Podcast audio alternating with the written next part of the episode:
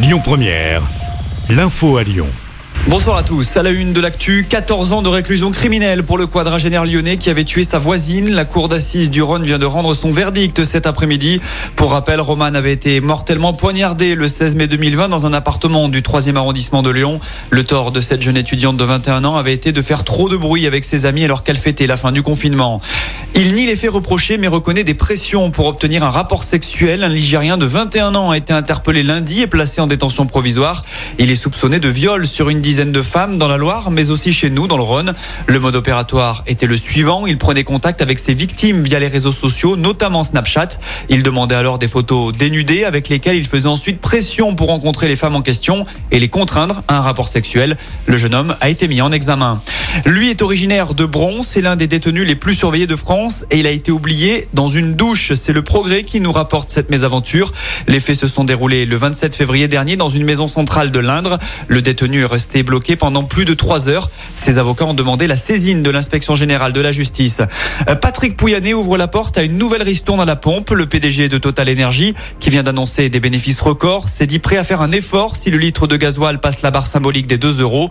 En revanche, ni le montant ni les conditions n'ont été évoquées. Cette annonce a en tout cas été accueillie favorablement par le gouvernement. Le gouvernement que veulent continuer de combattre dans le cadre du projet de réforme des retraites. Le calendrier des mobilisations à venir se précise. Ce samedi, les syndicats organisent organise une quatrième grande journée d'action.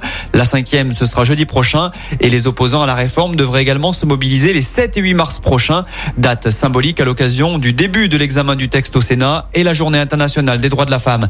Nous voulons devenir membre de l'Union européenne. Ce sont les mots de Volodymyr Zelensky. Il s'est exprimé devant le Conseil européen qui réunit les 27 chefs d'État à Bruxelles aujourd'hui. Hier, le président ukrainien a été reçu à l'Elysée. Première visite à Paris depuis le début du conflit. Le président français a rappelé sa détermination à accompagner Kiev vers la victoire. Il annonce également que Paris va continuer à livrer des armes à l'Ukraine. Fin de citation. On ouvre une page sport en foot. Ça passe pour l'OL. Les Lyonnais ont éliminé Lille au tir au but hier soir en huitième de finale de la Coupe de France. Les Gones connaîtront leur adversaire pour l'écart ce soir avant l'ultime rencontre entre Lorient et Lens. À noter également la qualif de l'OM qui a battu le PSG hier soir.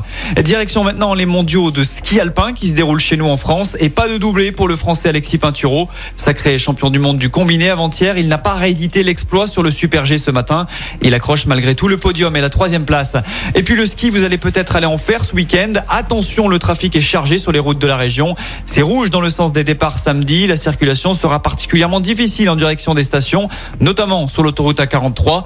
Dans l'autre sens, c'est orange pour les retours. Le reste du week-end s'annonce plutôt calme, sévère demain et dimanche. Écoutez votre radio Lyon Première en direct sur l'application Lyon Première, lyonpremière.fr et bien sûr à Lyon sur 90.2 FM et en DAB+.